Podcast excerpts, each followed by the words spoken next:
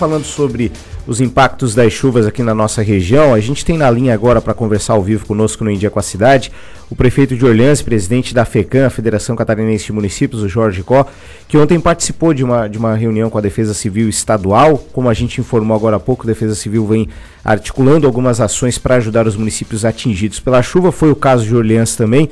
E o prefeito nos relata um pouquinho do que, que foi tratado nessa reunião. Prefeito Jorge, tudo bem? Bom dia. Dia, Eduardo. O governo agora vai começar a agir através da Defesa Civil. Mas para que o governo possa fazer qualquer entrega de recursos financeiros, é preciso relatório. É preciso FID, que é o formulário de informações de desastre que cada defesa civil do município tem que preencher com os dados corretos, com fotografias, com comprovação do prejuízo encaminhar a Defesa Civil para que ela possa fazer uma avaliação e entregar para o município recursos financeiros. Então, nós participamos, o governo está sendo bom parceiro nesse momento, e eu disse que ele está hoje com caixa forte, ele tem recursos em caixa, ele tem atendido os municípios, e não será agora, nessa hora de desastre de natureza, que ele vai é, deixar os municípios a mim. Então, essa foi a conversa principal recursos financeiros para os 42 municípios que estão em situação de emergência. Veja que nós tivemos 129 municípios com ações das chuvas no estado, mas 42 municípios ainda hoje estão em estado de situação de emergência.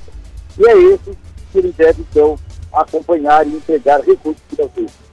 No caso específico de Orleans, o município também vai, vai preencher os formulários, vai tentar obter algum recurso para reparar os danos da chuva? Sim, até porque Orleans ele é um município extenso, 542 quilômetros quadrados, é um dos maiores municípios da região da Anrete aqui do Sul. Nós tivemos diversos prejuízos, principalmente as quatro maiores fontes, o estado em média 400 mil cada uma, 1 milhão e 600 das quatro pontes.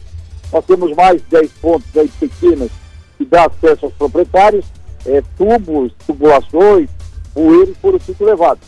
E também um grande prejuízo nas estradas, onde houveram destruições e as nossas máquinas já estão trabalhando, né, gastando o óleo diesel e isso o governo pode sim ajudar com horas máquinas. Então, Oriente eu estimo uma base de 3 milhões de reais os prejuízos causados pelas chuvas.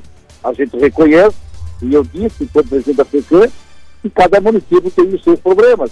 Mas que o meu município não seja maior que o de Grã-Pará, que eu sei também que teve uma enxurrada muito forte, que não seja maior do que a Mitado também, que ficou embaixo d'água. Então cada município vai ter a sua realidade.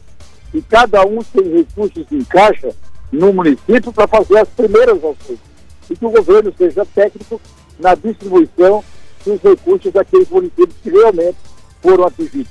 Reconheço Tubarão como o município mais atingido em ajuda humanitária. Tiveram pessoas desabrigadas e desalojadas. Precisam alimentos, precisam de água, precisam de produtos de higiene, precisam de cobertores, de cobertos, tem que aí. Então, esses municípios devem ser socorridos de forma imediata. Os outros, conforme a apresentação de projetos, de relatórios e dos prejuízos comprovados. E, prefeito, durante as chuvas da semana passada chamou bastante atenção aquela situação na escola Costa Carneiro, né, do deslizamento próximo da escola, a própria situação do paredão também. É, o que, o que, que temos de novidades quanto a esses assuntos? Como é que a Defesa Civil tem acompanhado isso?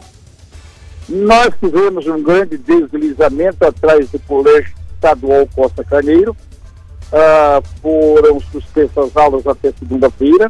Foi antecipado as férias daquele colégio tendo em vista que causa um pequeno preocupação, uma pequena preocupação aos engenheiros, aos geólogos que viram no local, porque houve um grande deslizamento de terra e as vigas, a base do colégio deve estar comprometida. Então nós temos um estudo agora de engenheiros, de jovens da Secretaria da Educação, a Defesa Civil, o Ministério Público também está atento a essa ação. Então, essa semana nós vamos dar um laudo definitivo, se os alunos podem retornar àquele colégio total, existem outros espaços que eles podem estudar, e esse ala de trás que está comprometida pode ficar explicado. Tivemos também um, um, grande deslizamento de terra no paredão, é as nossas estruturas, né, um, um momento sacro e cultural, uma obra aqui primorosa, numa estrutura em pedras, aonde a chuva também na parte de cima do paredão fez com que houvesse deslizamento de terras, pedras, árvores e tudo aquilo que protegia o paredão aqui embaixo. Estamos em análise com a FEBAC, que é a proprietária daquele local, e estamos também agora então limpando, conservando e restaurando. Mas foram dois problemas, o colégio Costa Caneiro e as esculturas do paredão. Ali na, nas esculturas do paredão, o problema maior foi com a estátua. Chegou a ter algum dano na própria escultura mesmo, prefeito? É, na verdade, nós já vimos feito uma estátua né, de 5 metros de altura, uma estátua bonita do próprio Diabo, agora em final de agosto, inauguramos, e ela agora ficou soterrada pelo enorme volume de terras, pedras e entulhos que acabaram deslizando por cima do paredão. Essa semana nós não mexemos no local ainda, porque nós estamos esperando a chuva de hoje e de amanhã, e depois, então, a partir de segunda-feira, nós vamos fazer a limpeza geral naquele local. Tá certo, então. Prefeito Jorge Có, obrigado pela atenção, bom trabalho para o senhor. Um abraço.